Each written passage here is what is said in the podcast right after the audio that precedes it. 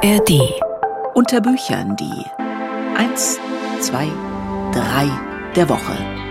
Kilometer um Kilometer, Landschaft zieht vorbei, Wolken, Regen, Sonne im Wechsel. Um von A nach B zu kommen, um dahin zu kommen, wo dann das Meer ist, der See, die Stadt, das Häuschen, um also in den Urlaub zu kommen, da braucht es Zeit egal ob im Zug oder im Auto. Diese Kilometer sind die perfekte Zeit, finde ich, um Literatur zu genießen, also sich vorlesen zu lassen.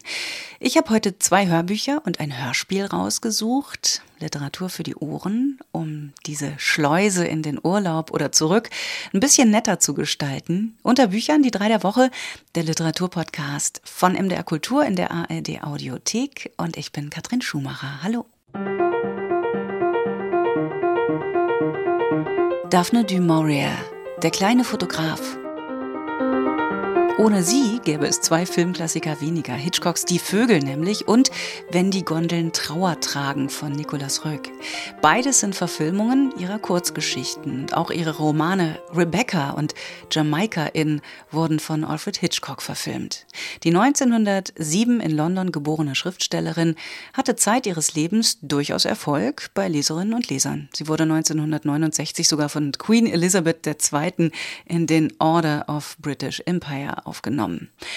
Dennoch ist die Frau mit dem beeindruckenden Övre von 17 Romanen und etlichen Kurzgeschichten so ein bisschen in Vergessenheit geraten. In der Hörbuchreihe Große Werke, große Stimmen vom Audioverlag kann man nun eine ihrer Erzählungen in einer gekürzten Fassung entdecken. Der kleine Fotograf, 1952 erstmals erschienen, nimmt uns einen heißen Sommer lang mit an die Küste von Cornwall.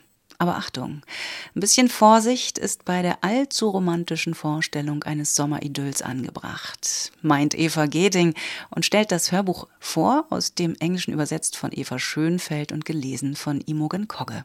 Die schöne Markise liegt auf dem Balkon ihres Hotelzimmers und langweilt sich. Der Badeort an der Küste von Cornwall, an den sie mit ihren Töchtern und der Gouvernante gereist ist, brütet in sommerlicher Hitze. Ihr Mann ist, wie in diesen Kreisen üblich, zu Hause geblieben. Das Geld für solch ausgedehnte Ferien verdient sich schließlich nicht von allein. Doch als sie Monsieur Paul, den Besitzer eines einfachen Fotogeschäfts, kennenlernt, ist die Langeweile verschwunden.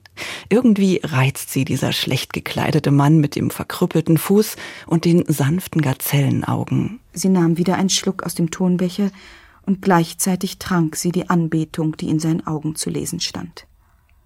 Ich habe einen Film zum Entwickeln mitgebracht, sagte sie dann. Wollen Sie das für mich tun? Selbstverständlich, Madame la Marquise. Ich würde alles für Sie tun, was Sie auch wünschen. Seit dem Tage, als Sie meinen Laden betraten, habe ich. Er unterbrach sich. Eine Röte flog über sein Gesicht, und er wandte tief verwirrt die Augen ab.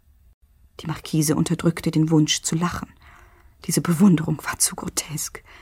Und doch, merkwürdig, sie verlieh ihr ein Gefühl von Macht. Man kann es sich eigentlich schon denken. Die Entwicklung des Films wird nicht die einzige Dienstleistung bleiben, die Monsieur Paul für die Marquise verrichten darf. Die Affäre mit diesem Mann deutlich unter ihrem Stand gibt der kapriziösen, aber vom Luxusleben ermatteten Frau neuen Auftrieb.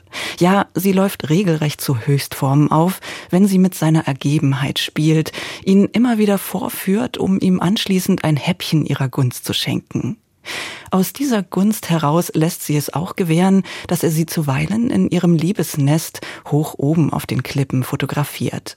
Und so langsam schleichen sich beim Hören der Erzählung von Daphne du Maurier Zweifel ein, wer hier eigentlich mit wem spielt. Ist die Bewunderung des Fotografen echt? Oder ist sein Verhalten nicht etwas zu unterwürfig, seine Stimme nicht vielleicht eine Nuance zu einschmeichelnd? Heute ließ der Fotograf sie nach dem Schäferstündchen nicht allein, sondern blieb neben ihr im Farnkraut sitzen und starrte auf den großen, ins Meer hinausragenden Felsblock. Ich habe über die Zukunft nachgedacht und meinen Entschluss gefasst, sagte er still. Die Marquise witterte ein Drama. Wollte er damit andeuten, dass er sich das Leben nehmen würde? Gott, wie schrecklich. Daphne du Mauriers Literatur hat nicht ohne Grund Alfred Hitchcock, den Vertreter des latenten Grauens, zugleich drei Verfilmungen ihrer Werke angeregt. Auch für ihre in Bedrängnis geratene Marquise findet die Autorin eine unkonventionelle Lösung. Ein Ausweg wird es allerdings leider nicht sein. Mit viel psychologischer Kenntnis und fein dosierter Bosheit beschreibt Maurier das Gespinst an Beziehungen in diesem sommerlich heißen Badeort zeigt genüsslich, wie sich die Machtverhältnisse darin ganz sacht verschieben und die Selbstsicherheit der Marquise ins Wanken gerät. Die Schauspielerin Imogen Kogge unterstreicht mit ihrer genau artikulierten Art zu sprechen den leicht blasierten, kapriziösen Ton der Erzählung. Vor dem geistigen Auge entsteht beim Hören eine mondäne Welt, die vom Stoff eleganter Kleider schimmert, ähnlich wie sie in Krimiserien wie Hercule Poirot oder Miss Fischers mysteriöse Mordfälle zu finden ist. Daphne du Mauriers Der kleine Fotograf ist auch ähnlich leicht und mit den knapp anderthalb Stunden ideal, um den leisen Anflug einer Langeweile zu vertreiben, zum Beispiel an einem heißen Sommernachmittag auf dem Balkon eines Hotelzimmers. Eva Geding war das über Daphne du Maurier, der kleine Fotograf. Die gekürzte Lesung mit Imogen Kogge erscheint in der Reihe Große Werke, große Stimmen im Audioverlag. Aus dem Englischen übersetzt hat die 1952 erstmals erschienene Erzählung Eva Schönfeld.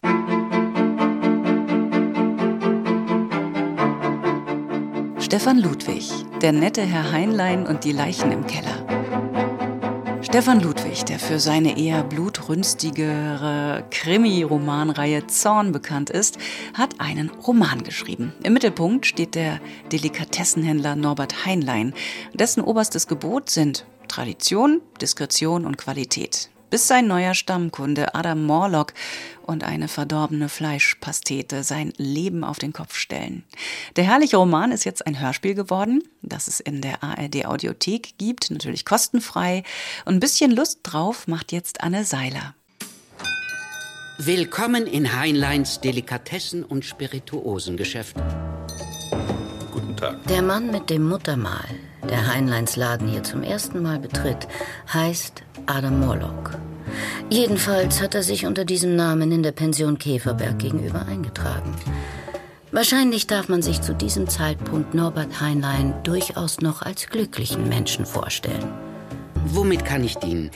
Wünschen Sie zu speisen? Zu empfehlen wäre die Rehrückenpastete, gerade frisch aus dem Ofen. Die nehme ich.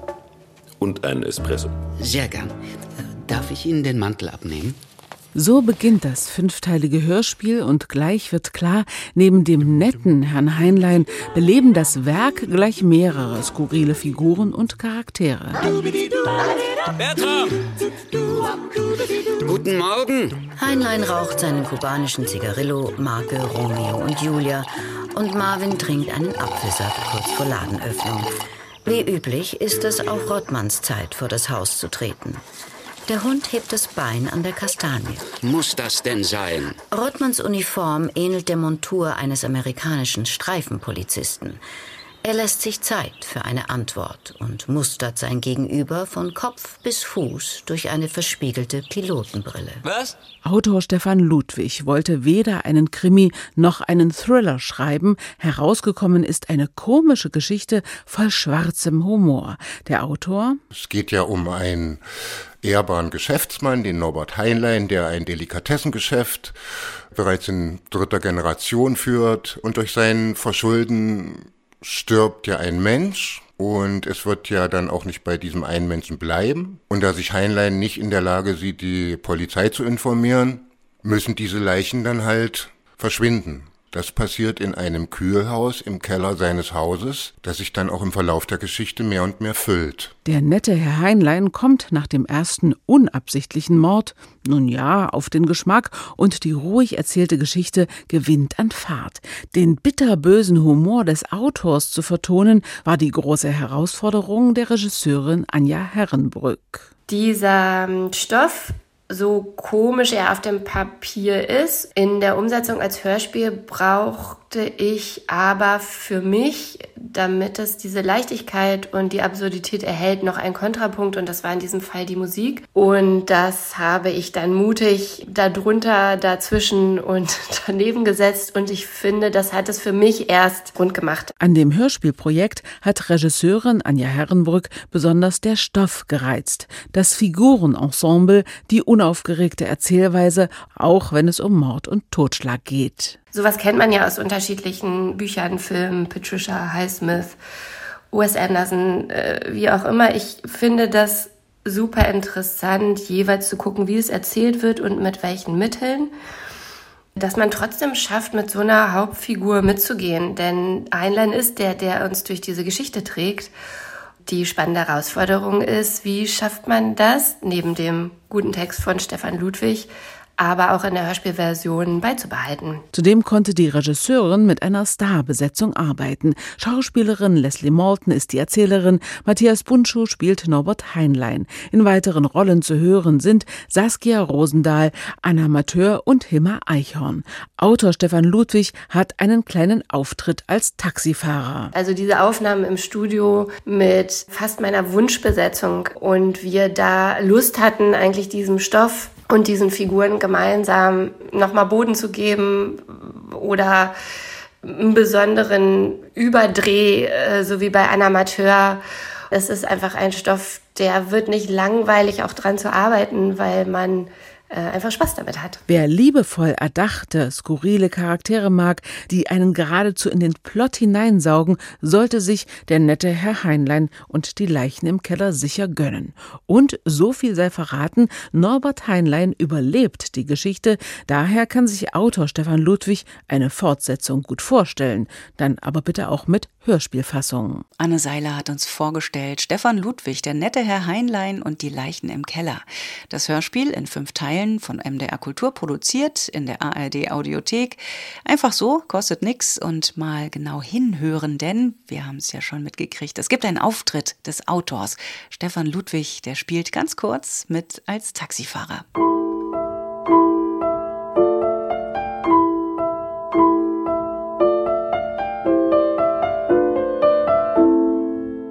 Isaac Bashevis Singer, Die Hexe. Singer gelangte zu Ruhm, als Saul Bellow 1953 seine Kurzgeschichte Gimpel der Narr ins Amerikanische übersetzte. Zuvor hatte kaum jemand Notiz von dem aus Polen stammenden Schriftsteller genommen, denn er verfasste seine Bücher auf Jiddisch. Von dieser Sprache des Exils meinte er, dass sie das Ausdrucksmittel der ängstlichen, aber hoffnungsvollen Menschheit sei.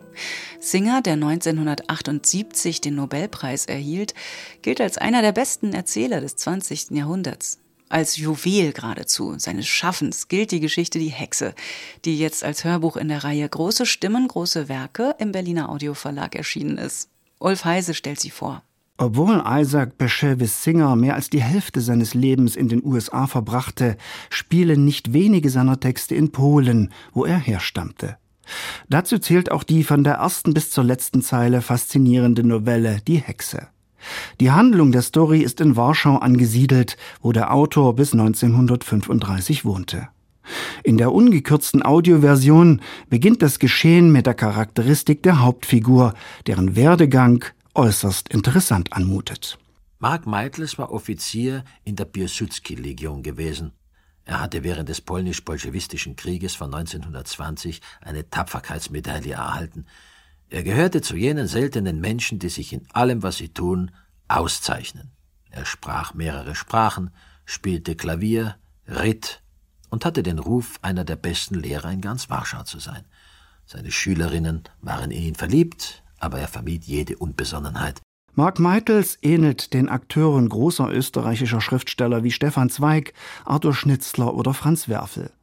Von stilistischen Einflüssen Knut Hamsuns, den Singer gern als sein Vorbild reklamierte, findet man hier kaum Spuren. Fesselnd wirkt die psychologische Durchdringungskraft, mit der Singer seinen Helden schildert. Der Mitvierziger leidet schwer unter der kaputten Ehe mit seiner frigiden Frau Lena, die in Selbstbetrachtungen versinkt. Lenas Eigenliebe verwirrte einen. Selbst ihre Mutter sprach davon. Alle Freunde von Mark behaupteten, dass Lena nur fähig sei, sie selbst zu lieben. Ein Arzt hatte sie einmal als narzisstischen Typ bezeichnet. Ja, er, Mark Meitles, hatte einen verhängnisvollen Irrtum begangen. Aber er musste wenigstens nicht fürchten, dass Lena sich in jemand anderen verlieben würde. Peter Simonischek, der am 23. Mai im Alter von 76 Jahren starb, rezitiert diesen grandiosen Text mit dem für ihn typischen ruhigen Redefluss. Man merkt sofort, dass der Mime, der dem Ensemble des Wiener Burgtheaters angehörte, sich komplett auf die Spezifik des Prosastückes konzentriert. Um keinen Preis möchte er etwas Fremdes in das Gelesene hineininterpretieren, denn Eitelkeit war ihm absolut fremd. Sein Prinzip der Bescheidenheit und Dezenz schlägt sich sehr konkret in einem Porträt von Mark Meitels Schülerin Bella nieder. Bella kam aus einer armen Familie.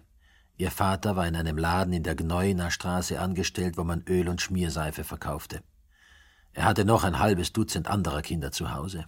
Das Gymnasium hatte das Schulgeld schon bis auf ein Minimum ermäßigt, aber ihr Vater konnte nicht einmal diese wenigen Slotti aufbringen. Wenn sie wenigstens noch begabt gewesen wäre, aber Bella erhielt die schlechtesten Noten. Sie war schon in der achten Klasse, aber Mark Meitels wusste, dass sie noch immer nicht die einfachsten Regeln der Arithmetik erfasst hatte. Singers Erzählung, die harmlos anhebt, spitzt sich rasch zu einer Episode von Shakespeare'scher Dimension zu. Die Gattin von Mark Meitels entschwindet und der Hauptakteur wendet sich emotional heftiger seiner unschönen Elevin Bella zu. Ursprünglich wehrte er sich gegen seine heißen Gefühle, doch das unattraktive Mädchen zieht ihn magisch in ihren Bannkreis. Unerwartet taucht Bella bei ihm zu Hause auf. Dieser heiklen Situation zeigt er sich kein bisschen gewachsen. Ich werde irgendwo mit ihr hingehen, beschloss er. Aber wohin? Sicher würde einer seiner Bekannten dort auftauchen und ihn sehen. Er würde sich schämen, sobald nach Lenas Tod mit einem Mädchen gesehen zu werden, noch dazu mit einem so hässlichen. Am Gymnasium war es ein ungeschriebenes Gesetz gewesen, dass Lehrer sich niemals mit Schülerinnen einlassen durften. Ich werde ein paar Brötchen und Wurst holen, entschied er. Er ging hinunter, kaufte Wurst, Brötchen und Obst. Über das Finale dieser kuriosen Meer wird hier nichts verraten.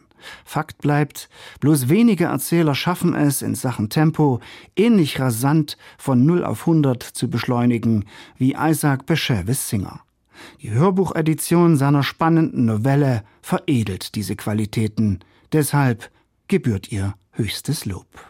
Ulf Heise war das mit dem Tipp. Die MP3-CD mit der von Peter Simonischek gelesenen Novelle Die Hexe von Isaac Bashevis Singer hat eine Spieldauer von einer Stunde und vier Minuten.